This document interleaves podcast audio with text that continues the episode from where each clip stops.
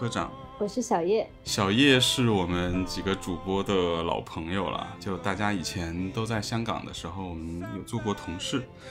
然后后来各自走上了不太一样的职业道路吧。然后小叶两年前去美国继续念书的，对不对？对对，去年年底刚刚从纽约的学校毕业，然后今年九月开始会去读博，呃，目前 是一个呃在香港避难的无业游民。然后，但是非常惭愧，因为我是一个听播客容易睡着的人，所以我很少听完完整的一期无业游民。但是还好，今天我只用说话啊、呃所以谢谢大家来听我们说话。嗯、其实刚刚小叶讲你现在在香港，这个也是我们今天为什么要聊这期节目的原因哈。就我们俩最近有比较类似的经历，都是从这个疫情的重灾区跑出来，然后隔离了十四天。不过我们之间一个最大的区别就是有两个月的时差。我记得你刚从那个纽约回香港的时候说，好像在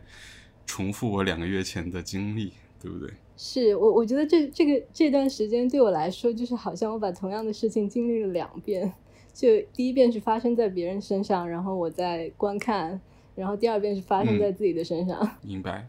我觉得我们肯定会有类似的感受吧，在这个过程当中，但当然也会有很多不太一样的客观条件。那加上嗯正好我之前也并没有在节目里分享过我从武汉跑回北京的这段经历，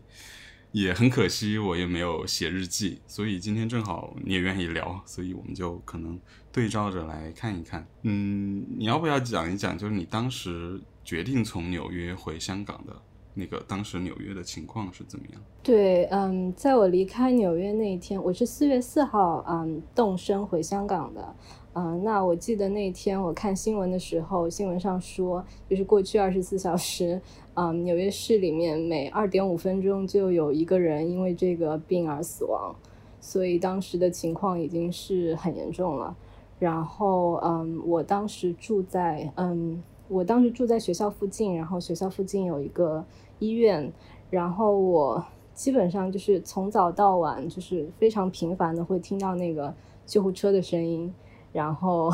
然后再加上各种嗯新闻里的消息啊，然后非常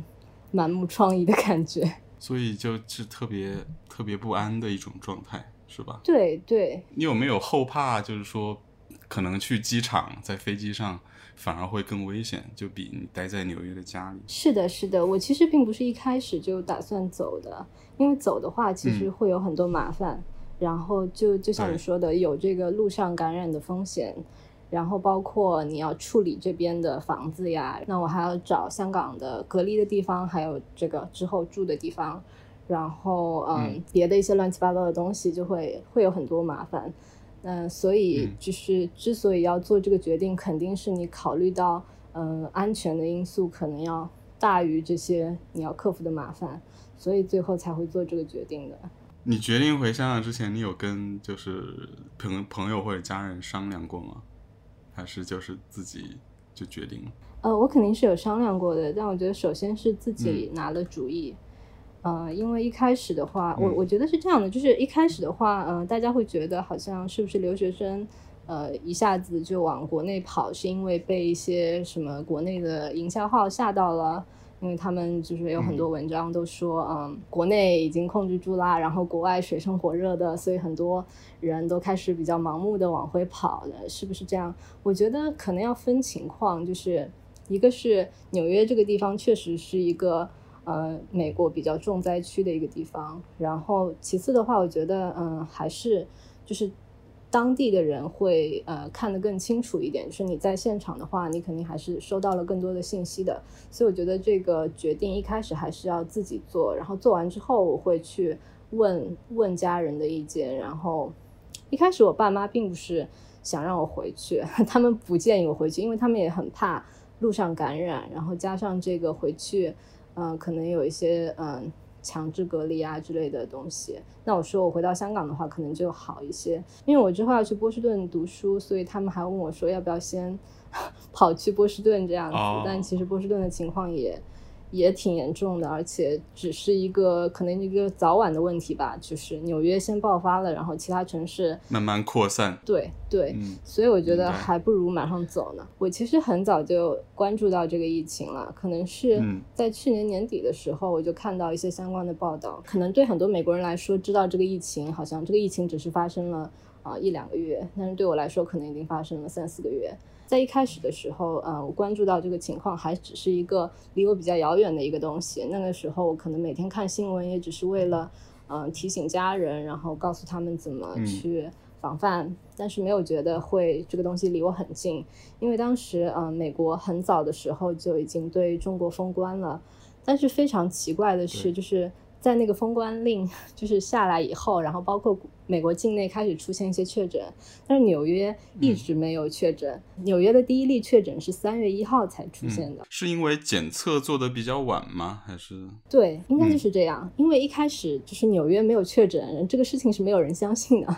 对，就是大家就是你用常识去想一想，也会觉得，嗯，别的地方都有了，怎么可能纽约这样一个？人口密度之下，然后这样一个人员流动之下，它会没有影响。对，一个国际大都市。对，所以等于说大家基本上都在等这个第一例什么时候出现。那它是三月一号才出现的，这个就说明它已经就你不可能，就你想象一下，不可能是那个时候才开始有第一个人感染，肯定是已经感染了一段时间之后，扩散了一段时间之后，然后有人被发现了而已。那这个已经是一个非常糟糕的事情了，因为它就是你的检测慢到这个程度，错过了一个最佳的一个防控的时间了。美国的开头是这个样子的，那我觉得呃，就是后面其实做很多嗯再强有力的措施，其实都是一个很难去补救的一个情况，很难扭转。对。对，所以其实，在你做这个决定之前，是有一个很长的一个铺垫的，对吧？是，而且你也其实也一直关注国内的疫情的情况嘛，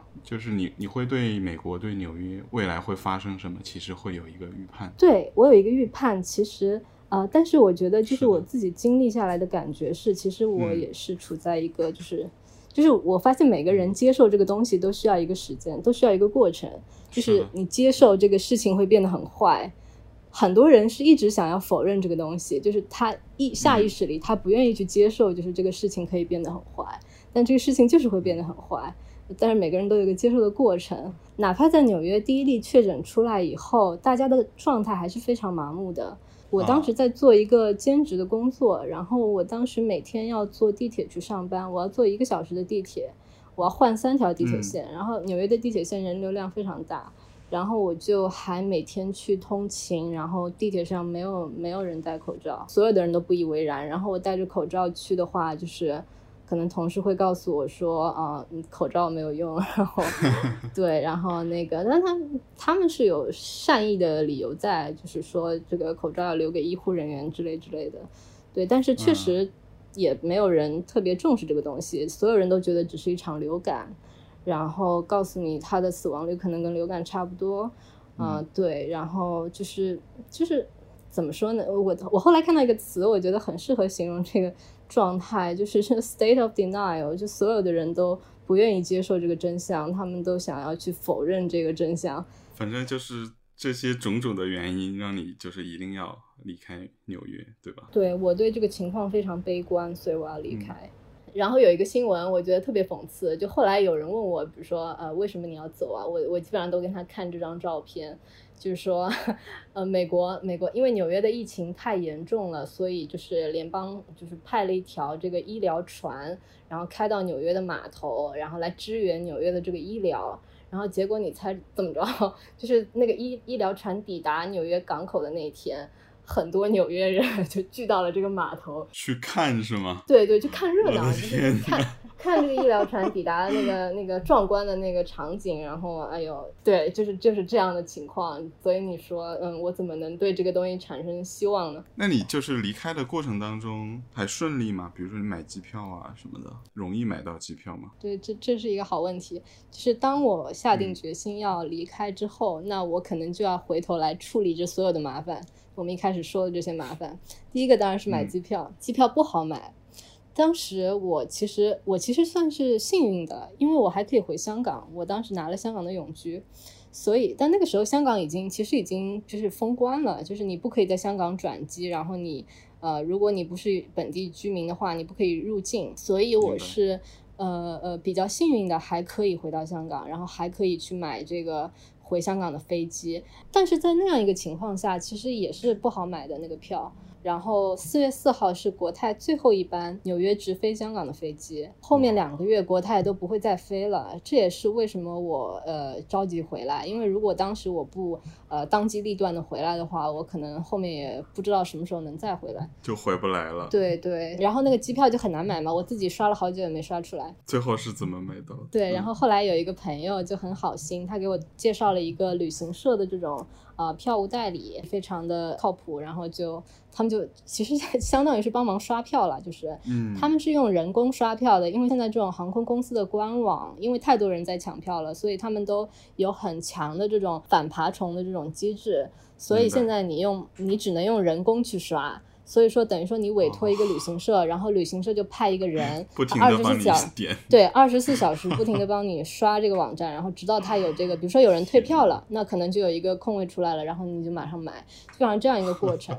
所以当时，但是那个呃，我猜可能也是因为能买的人，就合资格购买的人不是那么多，所以我们当时不是很难刷。我大概拜托了他们，就是没几个小时之后，他们就刷出来了，而且刷到的是一张就是。就是价格比较便宜的，就是跟跟平时我觉得可能比平时还便宜的这么一张票，就人民币六千多吧，就 我觉得挺意外的，就是比我想象的便宜多了。单程票票就解决了，那就一块石头就落地了。然后接下来想的是啊，隔离的地点，因为基基本上呃，他会默认你回来的人都是香港人嘛，那你肯定有一个呃住所，然后然后你可能会很多人，大部分都会在家隔离，有些人哈。那呃，我我可能就只能去找个酒店住了，我就联系酒店嘛。然后我一开始联系了一些我以前呃住过的一些酒店，他们都都说不能接受这些隔离的人。然后这个政策其实并不是呃政府层面的一个有什么指引啊，说什么这几间可以收，那几间不能收。他就是不愿意，对吧？对，是公司层面的，就是你要看看这个公司愿不愿意接收。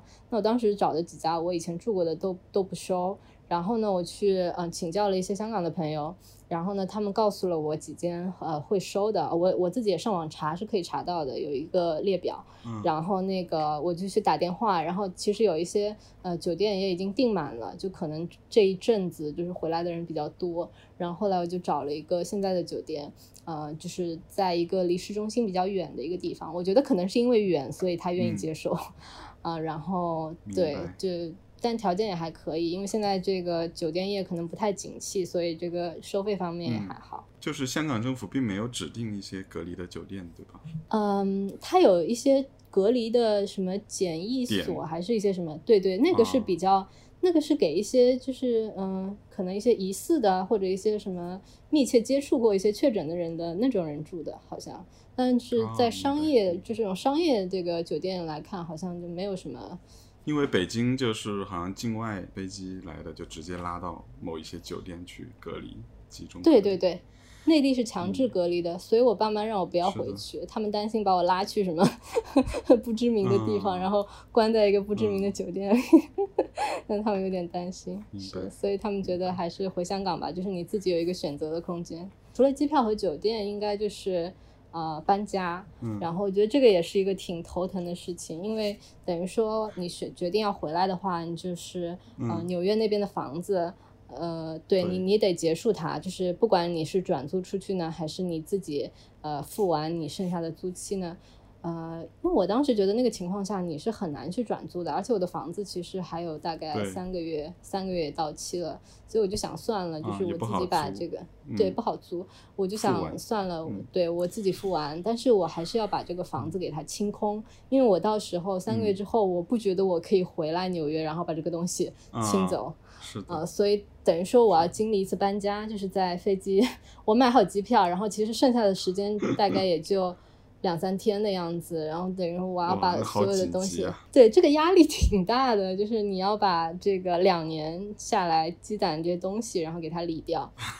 我当时，我当时心情很复杂，因为当时我记得我从香港去纽约的时候，也是一个比较匆忙的状态。然后我也是在香港这边直接把就是东西全都打包走，就是能带走的都带走，带不走的我就就地扔了这样子。嗯我记得我从香港去纽约，我只带了两个行李箱的东西，然后呢，就就剩下的家当什么的，我都只能选择要么寄存在朋友家，然后要么要么扔掉。当时就想到说，我我我怎么好像又进到了又又到了这样的一个 时候，就是又要拿着两个行李箱，然后从纽约回到香港，然后把剩下的东西都 都都扔掉。然后觉得特别难嗯。过，所以我当我开始搬家的时候，第一件事情就是坐在家里哭，然后就啊，就想就就就想到自己好像又一种漂泊的状态吧，对对对对嗯对，就是就是这样一种感觉。嗯对，然后你嗯。好像不不能拥有很多东西，因为你不能带走他们。对。然后办法总比问题多嘛，就是后来嗯。有一些比较好心的朋友，然后让我可以把自己的带不走的东西寄到他们家去，然后我就收拾了两个箱子，然后寄去了朋友家里，就非常出乎我意料。就是我在香港搬家的时候，记得我当时搬家用了十个箱子，呃，不是说我从香港搬去纽约那一次，是我在香港不同的家之间搬家的时候，有一次嗯。我找了个搬家公司，当时我打包了十箱东西，所以我印象里就是，如果我要搬家的话，我会有十箱的东西出来。但是就是非常让我 惊讶的是，这次我只打包了两个箱子，甚至第二个箱子都没有用上。我第二个箱子用的只是我的一个行一个旅行箱而已，所以等于说我这一箱的东西加上一个旅行箱，然后我就嗯突然发现，好像在纽约这两年，我真的没有买什么东西。没有积累什么家当，所以我感觉好像就是嗯可能突然之间意识到了自己好像没有准准备在这个城市扎根吧。我我知道这种状态，就是你可能想买什么东西的时候想，我以后也不会在这儿常待，那那就算了吧，可能也不买了。对对，这个感觉是很差。嗯，那你就是回来的飞机上面人多吗？他应该会限制座位，对吧？这事儿又是说来话长啊、那说到那是既然说到这个，我们就来吐槽一下国泰吧。呃，我我买了这一趟四月四号的飞机，然后已经是最后一趟了。那我那天嗯早上一大早就去了机场，然后结果在机场等了一整个上午，就是等到我们都快要，嗯、都那个登机的时间都快要到了，但那个柜台都一直没有出现人。然后我们大概有几十个乘客吧，都是在那里等，然后我们都觉得很奇怪，为什么什么消息也没有？然后后来大家去联系国泰的客服，然后告诉我们的结果是，啊、这班飞机呃临时改到了昨天，就是我们出发的前一天飞。然后国泰那边的说法是已经通知了我们所有的乘客，但是我们在场的那几十个乘客都说根本没有收到任何的通知，所以等于说我们的航班没了。然后当时就是。就是当时我觉得五雷轰顶，就是我已经把所有的这个家当都这个打包了，然后寄寄掉了，然后有一些都已经收拾 扔扔掉了，然后然后我突然这个飞机没了，然后酒店也订好了，然后什么都准备好了，然后这个飞机没了，哦，我当时简直傻在了那个机场里。然后国泰给了我们两个方案，一个方案是呃免费帮我们改到下一班飞机，那下一班飞机呢就是六月一号的飞机，就等于说你还是别走了。我的天！然后第二个方案是，呃，我们自己花钱，然后去把这个航班改成，呃，先从纽约飞到洛杉矶，然后洛杉矶有一班飞机飞到香港，哇，然后中间的这两段的这个的差价都要我们自己承担。然后我们问了一下，呃，票务可能要每个人多出呃八千多人民币这样子。然后我们就呃对，然后我们就在那儿跟国泰据理力争，然后花了不知道多少时间。我还记得那天早上，我就是出门出门的时候，天还是黑的，然后全副武装，我穿着这个雨衣，然后戴着这个护目 镜，然后戴戴了两层口罩，然后我在那个那个航站楼里等了一个上午，然后还要跟国泰那边的人就是。说，然后就我到后来都已经就是觉得自己要窒息了，你知道吗？就是在那个地方又又闷又热。其实两层口罩真的有用吗？没有，没有，只是你自己心里紧张而已。嗯。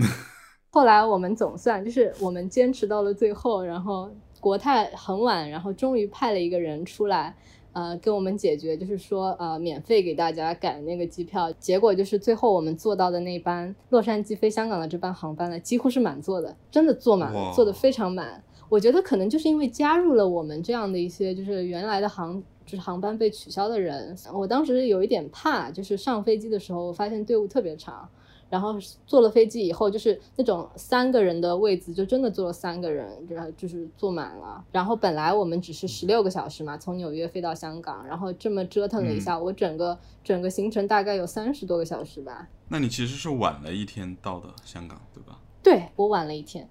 我是四月六号才到的香港。你多订了一天的酒店？没有没有，我在半路上是转机的时候我就改了。对，香港的酒店还是灵活的。哇，那还是挺可怕的，就飞机上那么多人，那么密闭的空间。是的，是的，非常惊惊险。然后你落地香港的那一刻是什么感受？是有有一种逃出来的感觉吗？对我真的有一种这个逃出升天了的感觉。其实我觉得落地的时候，这种感觉太好了。呼吸到了香港的空气，也没有呼吸到，还戴着口罩呢。还是两层。对哦，没有。我上了飞机以后，就当时出发那天，就是早上很早的时候，我有一个朋友非常的关心我，然后因为我当时家里没有 N95 口罩，然后所以我才要戴两层普通的口罩。然后我那朋友很担心我，他就一定要让我在去机场的路上先在他家停一下，然后他给我几个 N95 口罩，然后才放心让我去坐飞机。所以后来我就呃拿到了 N95，我在飞机上戴的是 N95，但下来以后就换了普通的。对，然后回来以后，在香港的话就检疫，检疫的那个时候就是在香港其实花了不少，就入境还是花了不少时间的。他要让你填表，然后让你下载他的那个呃 App，然后。呃，然后给你戴那个呃隔离的那个手环，然后呢还要让你就是嗯做那个唾液留那个唾液样本，但是我觉得整个流程还是比较呃就是井井有条的吧，就是呃一环一环的，然后每个环节都有很多的人指点你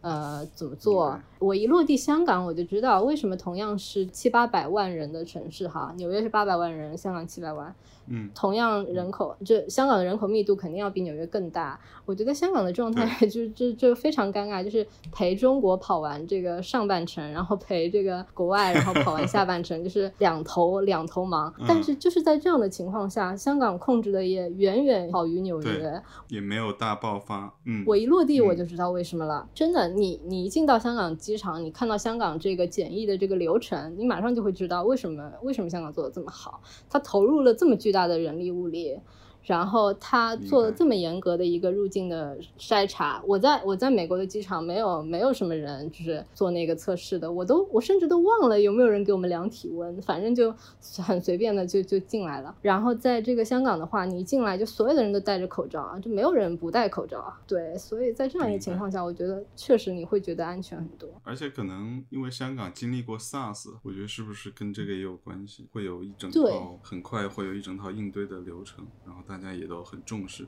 这个事情。对对，我觉得经历过还是很不一样，就是包括这个亚洲，就是这些经历过的这些 SARS、MERS 的这些国家，确实好像反应速度都要比欧美快一些。对，我也在想这个。其实我就是刚刚我们说到一开始，就是我我讲这个 state of denial 的时候，我也一直想不通为什么为什么大家会想要去，就是不愿意去接受这样一个事实，就是我们也会受到影响，我们也会爆发很严重的疫情。为什么大家不去接受这样一个事实？我思考了很久。我记得好像是一开始有什么人说，好像这个病毒只会感染黄种人啊什么之类的，对对，这种东西吗？我觉得 虽然挺好笑的，但肯定会有人我不敢说？我不敢说这个美国人就是普通的美国人会不会相信哈，因为我觉得这个东西可可能嗯确实每个国家都有一批这样会相信这种东西的人吧。但我觉得嗯对于呃嗯广大的这个可能稍微就是拎拎得清一点的人来说，可能我我后来想想的一种可能的心理机制是不是这样的？就是我觉得我们这个世界可能越来越嗯，就是四分五裂了。就是他人的苦难好像跟我们越来越遥，就离我们越来越遥远了。人类共同体的这种想法好像瓦解了，嗯就是然后这种苦难好像也不是以一个共同体的形式承受了。比如说，这个嗯对于这个欧美人来说，他觉得这个疫情就是发生在遥远的啊、贫穷的落后的这种发发展中国家啊。对于这个白嗯人来说，他觉得疫情就是发生在这些呃有有色人种的这种这种群体里面。啊，对于富人来说，他可能觉得这个这个疾病就是发生在贫民区里的。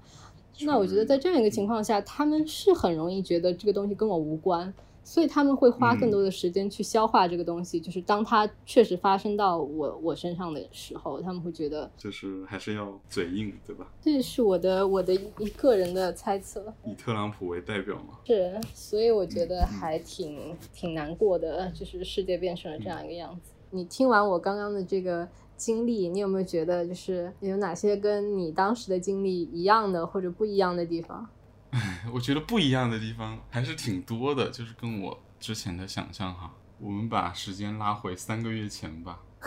好我，自己是 我是一月二十号从北京回武汉，就准备过嗯年。然后当时我记得在在北京这边的，就是火车站的时候，戴口罩的人大概不超过百分之五吧。然后我还在火车站吃了饭，然后到到车火车上戴口罩的人也很少，但是比较幸运的是我旁边两个人都戴了口罩，然后我我当然自己也戴了口罩，因为我也是嗯比较早的发现这个问题比较严重吧。我觉得跟你一样，可能是以前就做媒体的一个敏感度，嗯，对在在那里。然后我到了武汉的高铁站之后，好像也没有很多人戴口罩，可能跟北京的比例差不多吧。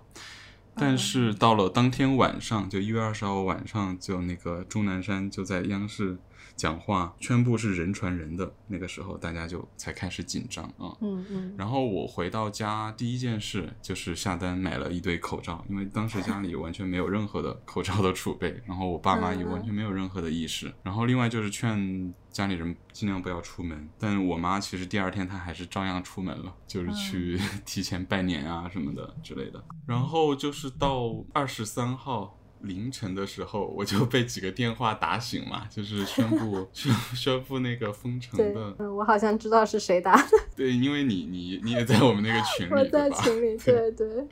而且你当时也在，对，而且我觉得这个就特别奇妙的是，他他是凌晨两点钟宣布嘛，其实国内嗯很多人，就特别武汉人，大家都是在睡觉的过程当中，对，就没有人会知道。但是正是因为时差，所以就很多美国的朋友是看到了这个消息，所以就分别有几个在美国的朋友就是分别打电话把我叫醒，然后大概我凌晨三点的时候我就起来了，然后就看到那个消息，我就很快的决定一定要走，因为我知道这个封城肯定不会是很快就结束的。但我决定走，当时并不是因为害怕，因为那个时候的疫情并没有像后来的那么严重，特别在武汉的情况，大家还刚刚开始意识到这个问题好。像就只有几几百个人，对吧？对对对对对，嗯还比较少。我我当时主要的顾虑其实是怕影响在北京的工作，因为我不知道嗯封城之后我什么时候能出来啊、嗯如果不能出来，那我对工作肯定会被影响嘛。我主要是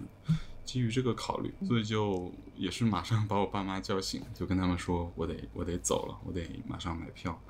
嗯，但那个时候我也是挺紧张的，就手机它一直买不了票，就是手机的 APP 是买不了票的那个时候，然后就一直刷，一直刷，一直买不出来，然后一直等到就干等哈，等到早上六点半的时候，那个幺二三零六的网站它开始可以买票了，然后在那个电脑上面才买到了八点半的高铁票。嗯，然后十点钟就要封城了，所以哇，那感觉我们都是搭上了末班车。对，基本都是就是末班车，就很匆忙的收拾东西，很匆忙的跟爸妈告别，然后很匆忙的上地铁。那个时候地铁还还在运营，然后我到地铁上的时候，我应该有跟你们说，就是大家都是特别严肃的那种表情，互相之间也也没有人在说话，然后。那个时候已经每个人都戴了口罩了，然后大家都保持一个特别礼貌的距离。就是这个地铁的情景，以前在国内地铁上是不可能是这样的，就是大家隔得比较远，不会说人挨人的那。然后那个对地铁上，基本上因为那个地铁终点站就是武汉站，就是一个高铁站嘛，然后基本上每个人都是拖着行李箱的。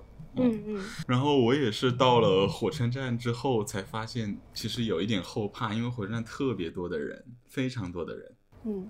嗯，后来看数据，当时是有，就当天吧，封城的那一天是有二十九万人，哇，就是从武汉走出去的。是，就这个数字里面，当然有那些可能本来春运就要回家的人，嗯，但当然也会，我觉得肯定也是增加了大量的就是临时决定。走的人，但是我到了那个火车上的时候，发现并没有那么多人。我那节车厢只有不到十个人，而且一路上也没有也没有人讲话，可能有两个小孩在那儿哭闹啊什么的。嗯，然后大人也是很紧张，就让他们就是吃完东西马上戴上口罩。嗯，这样，我当时是有一种逃难的感觉的。嗯嗯，其实当时你离开的时候，你还不知道这个。后面会封城那么久，就是就久到有我完全不知道。对，嗯，我预计会会比较久，嗯，就封城这个时间，我觉得会至少是一个月，不会是说，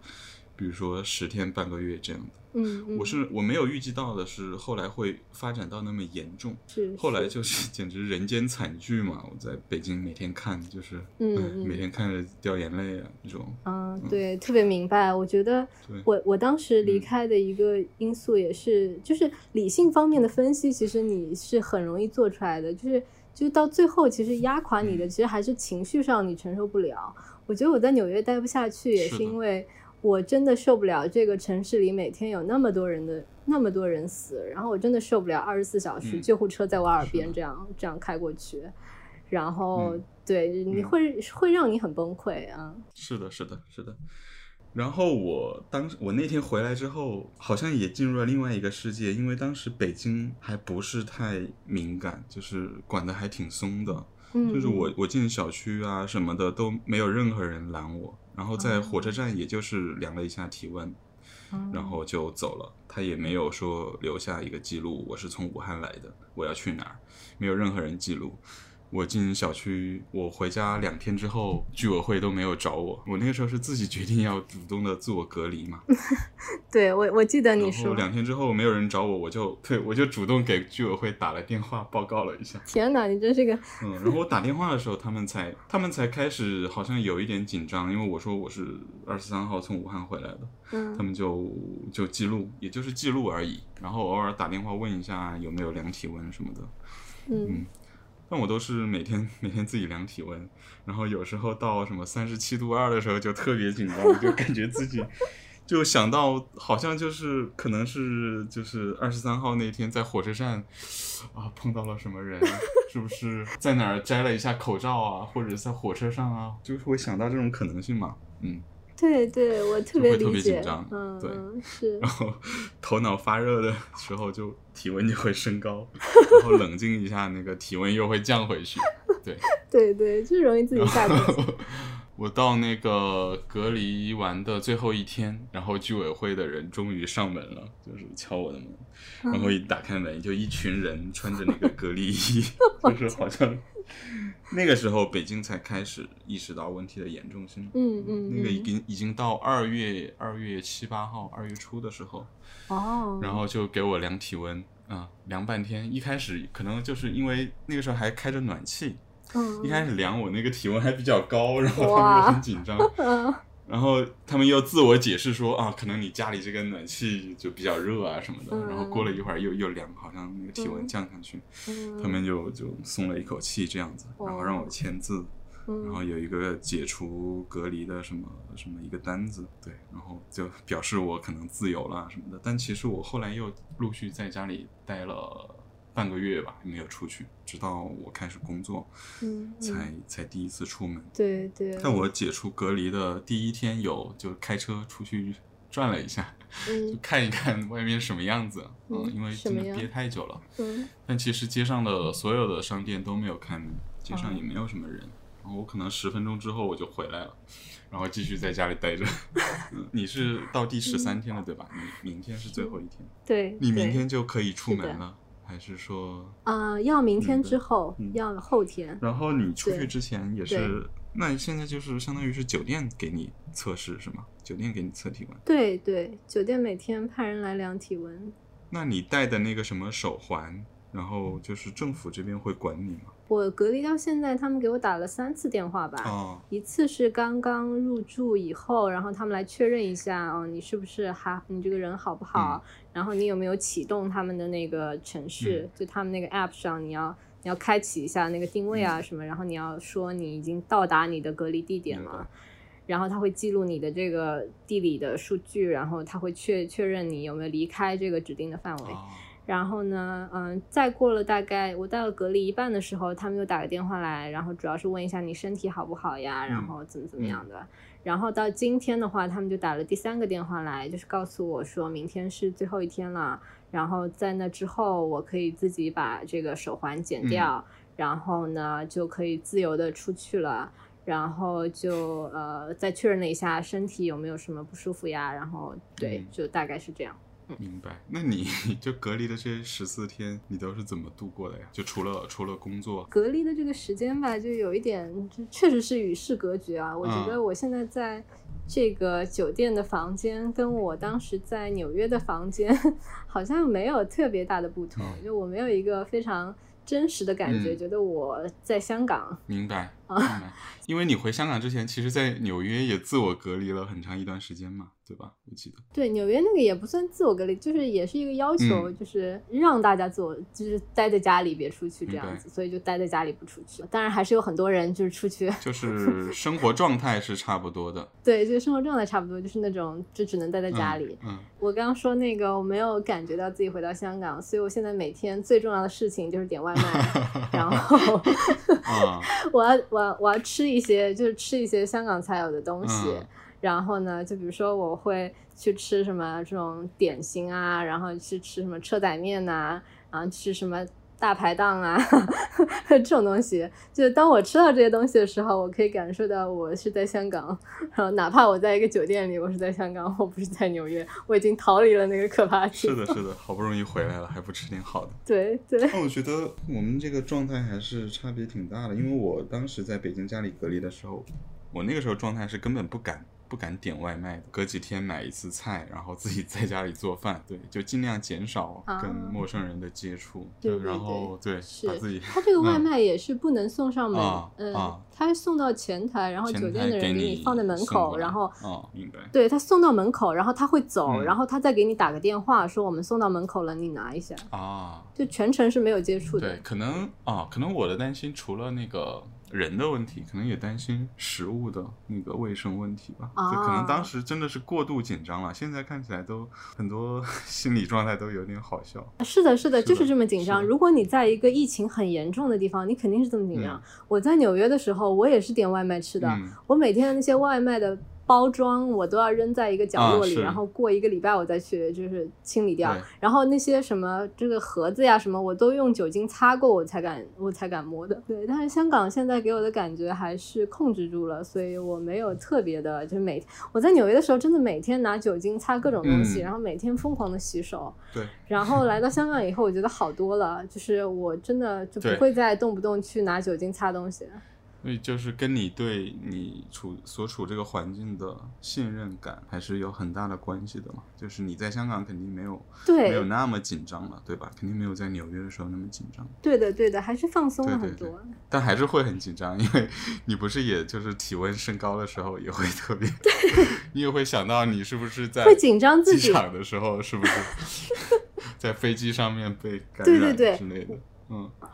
我觉得这个情绪是我唯一的紧嗯张，就是我回到香港之前，我可能被感染了。啊，对对对，其实跟我是一样的嘛，对，就是我每天都是怀疑人生，然后就是每天大概怀疑一百遍自己已经感染了这个东西，然后再再安慰自己一百零一遍，说哪怕感染了也快好了。你自己是怎么去缓解这种紧张？除了除了自我安慰，有没有做什么具体的事情，去让自己不那么焦虑？我觉得，对，首先还是工作啦，嗯就是你找点事情做，嗯总是可以分散你的注意力是的，是的，然后剩下的时间，你可能就是刷刷剧啊，嗯然后听听歌啊什么的。嗯，对，我记得我在北京隔离的时候，我们有就刷同一个剧嘛。你那个时候在纽约的家里，对，哎呀，那个时候我没有在隔离，哦那个时候纽约人还这个啥也不知道呢。哦，你那时候还没有隔离，但你但你确实是在家对吧？我在家，但是那是因为我本来就很宅，嗯然后我那段时间在等这个 PhD 申请的结果，哦所以我很对对对我焦虑，然后我就在家宅着一开始收到一些剧信，对吧？就是特别不爽。是特别不爽。我那时候嗯每天喝奶茶解闷，就是就真的真的每天喝奶茶，嗯然后刷剧，然后嗯去缓解压力。那个压力比就是比这个 怕感染还要大多。啊，对，其实是的。嗯我开始工作之后，好像就没有那么关注疫情了，就是这方面的压力就会小很多。我在隔离时候，还有一天跟一个也是在纽约的朋友，我们还大吵了一架。他觉得就这个疫情不算一个事儿，就是跟我当时的状态那个差距特别大，我是很焦虑的状态嘛。是什么时间呢？就大概二月初的时候，我还在家隔离的时候，嗯，他就觉得我们就是有点太过度紧张了。当然，他现在肯定不是这么看了。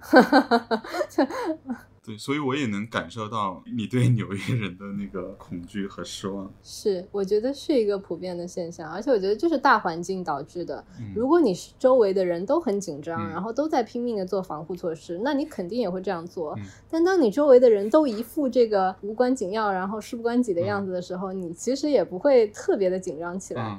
嗯就像一开始，我虽然理智上相信纽约肯定已经有人确诊了，但是我嗯出门也没有戴口罩。嗯人还是有这种随大流的这种倾向的。嗯嗯但是当纽约出现第一例确诊了以后，我就我就不再管别人怎么看了，我就嗯戴自己的口罩，让别人说去吧。我又有一点能理解，因为我自己在可能一月底、二月初的时候，我真的没有想到病毒会扩散到美国那么严重。对，一开始肯定大家都没都没想到普，遍没有这个嗯意识，而且特别特别搞笑的一个事情就是，其实，在封城之前的两天，我有一个朋友，他当时是去去美国玩儿吧，他当时就有收到消息说武汉可能会封城。他当时就特别紧张，让我赶紧走。但我那个时候，我觉得不嗯不可能吧？就我，而且我刚回家第一天嘛，刚回到武汉第一天，嗯我觉得不可能。怎么就就算你这封城要怎么封呢？完全没有任何的想象，把人完全封住不出去。然后，即使你要做这样的一个大的动作，你怎么样 也要让人过完年吧。所以我当时想的就是，我可能初一、初二再走，但没想到就……然后我那个朋友，他当时在美国，他本来是要可能初几的时候回武汉过年的，因为他也是武汉人。但他们当时就就决定不回武汉了，在美国多待一段时间，可能避避难这样的。结果一待就待到了现在，啊 然后对他们也没有办法，没有办法回来了，然后机自己的机票也是一直被延后，然后他们现在机票被延到五月份，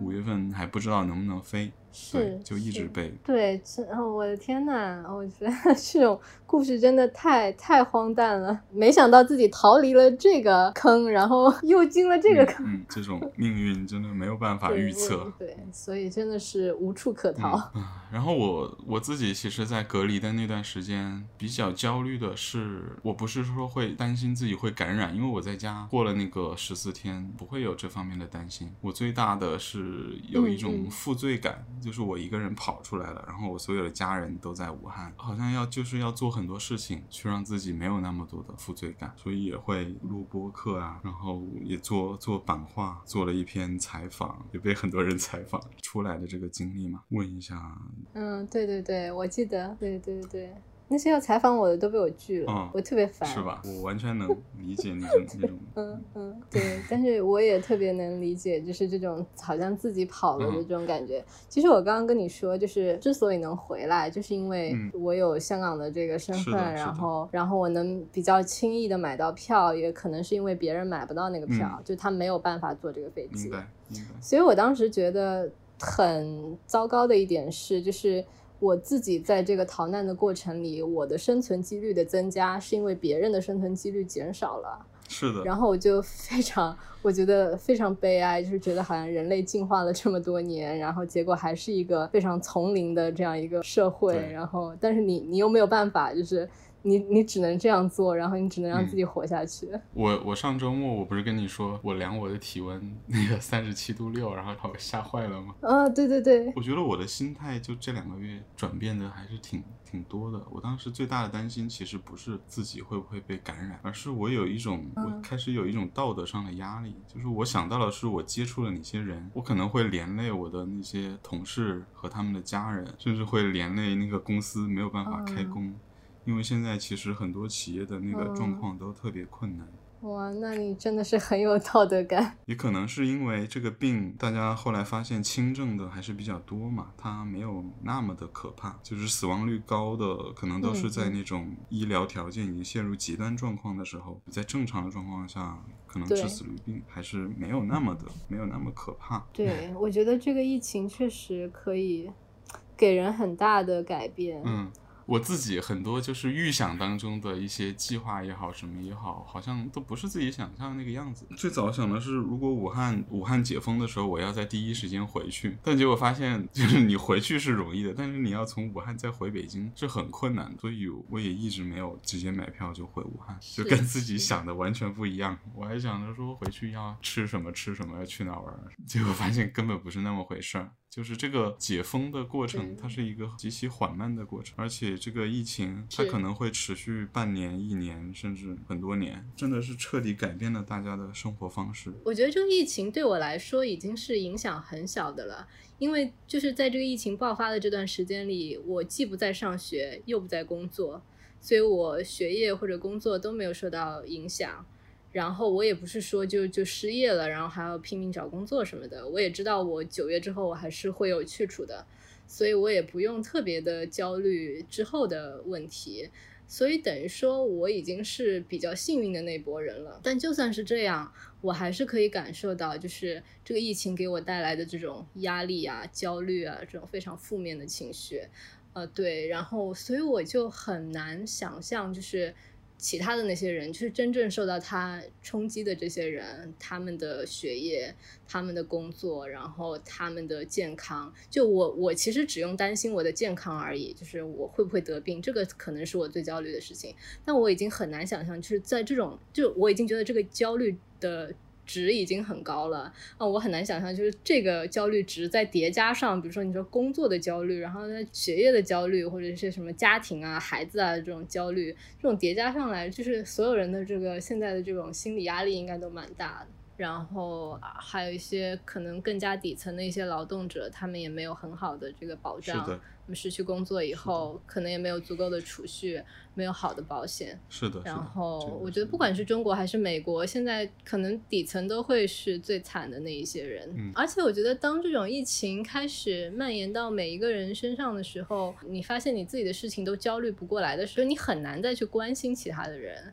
我觉得嗯我困在纽约的那段时间，我就觉得每天我除了担心自己会不会得病，嗯然后拼命的擦各种东西以外，我好像已经很难去关心这些外面的事情了。对，是的，就是的。对，就是远在比如说第三世界的，就这个疫情怎么样在这些第三世界爆发，然后他们那些嗯医疗条件更差，然后隔离条件更差的地方，那些人要怎么生活？我觉得就是我当时那个焦虑的状态，已经让我不能去关心这些人的处境了。所以我觉得，我觉得那样一种状态很不好，就是你已经变成一个非常狭隘的，然后一个非常封闭的这样一个个体在那里存在。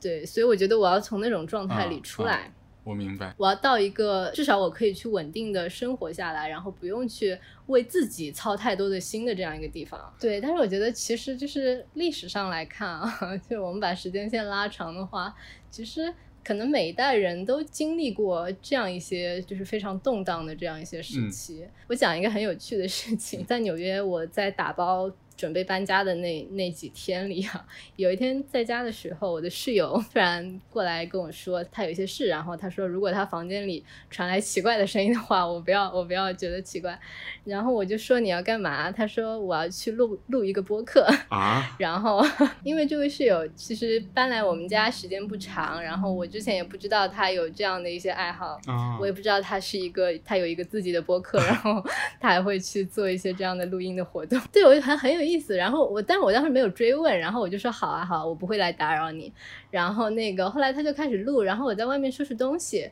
然后我就听到他在他在念一个小说，他在念张爱玲的那个《沉香屑第一炉香》。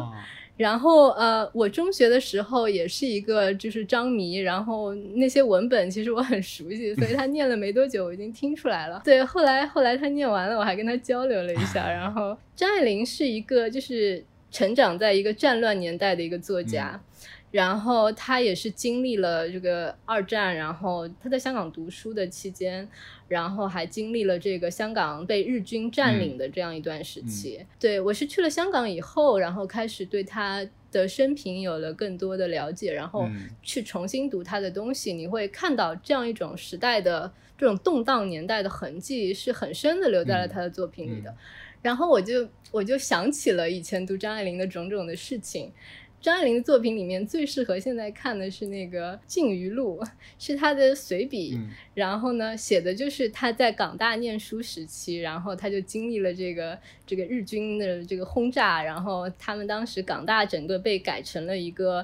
就是那种战地医院一样的地方，然后就收容那些就是受伤的人，然后他们这些港大的学生就被派去照顾这些病人。他就描写这个，他去看护这些病人，但是张爱玲 就把他自己显得非常的冷酷，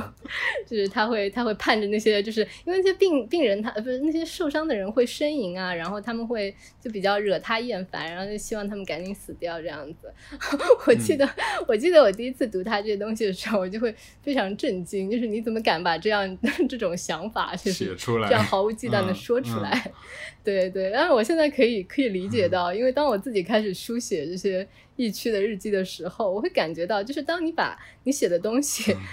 你把它们当做遗书来写的时候，就你你肯定会很诚实。当你不知道你能不能活过明天的时候，你你不。不用为任何人的考虑感受，你只要把你想说的说出来。他写到的一些东西，我觉得都能就是让我们今天的人还能觉得有很很强的共鸣。包括他说这个呃这个疫情时期，他觉得就是人们生活里最重要的东西就变成了呃两样，就是饮食男女。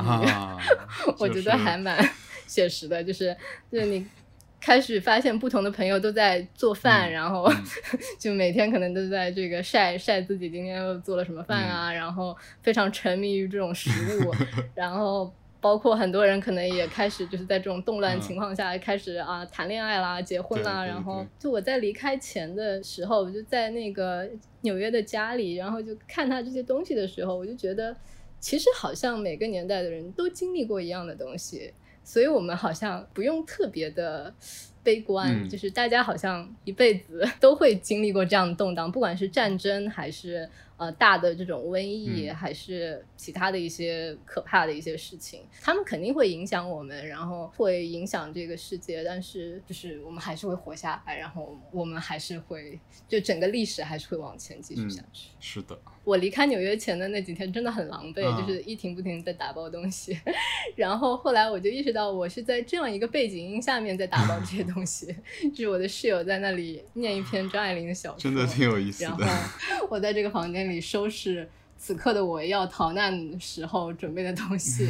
我觉得 产生了一种这样的跨越时空的一些共鸣。对对对对对，一种。你呢？你你最近有什么新的这个感悟吗？我的感悟就是在那个武汉正式解封之前，好像四月四号吧，不是要什么全国哀悼吗？好像早上十点钟的时候。哀悼三分钟，就有一个视频，一个看起来很无聊的一个三分钟的视频，它是什么呢？它就是一个在武汉的一位女士，她从她就拿着手机对着外面拍，她从她家里一直走，走出小区，然后走到大马路上面。他就一直一直拍外面那个环境，然后就正好是十点钟的时候，就街上所有的车和人都停下来，然然后所有车在那儿鸣笛，然后他就一直拍这个，嗯，但是那个声音就是这个女的，她一直她从家里走出来的时候就一路在一直哭，一直哭，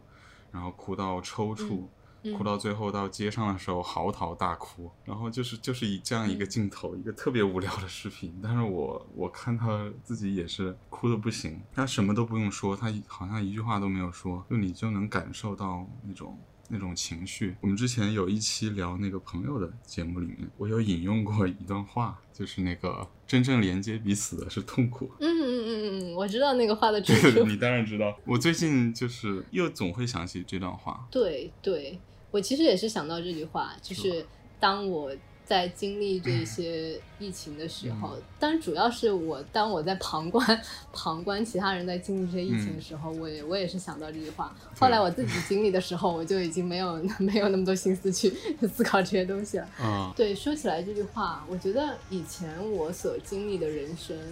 就是我算是一个九零后，那我我经历的世界好像都一直是向上的，就是充满希望的。嗯但是最近几年，我开始觉得，可能我们经历的只是短暂的一些光明的嗯时期，然后更加常态的其实是一种黑暗的一个状态。嗯然后我们只是偶尔的瞥见了这么一一个短暂的光明的时期，然后现在它又要沉寂了，然后又要恢复到这种黑暗的状态里了。对，所以可能其实这就是我们今天所经历的这些苦难，然后我们可能也要在未来准备嗯、经历其他的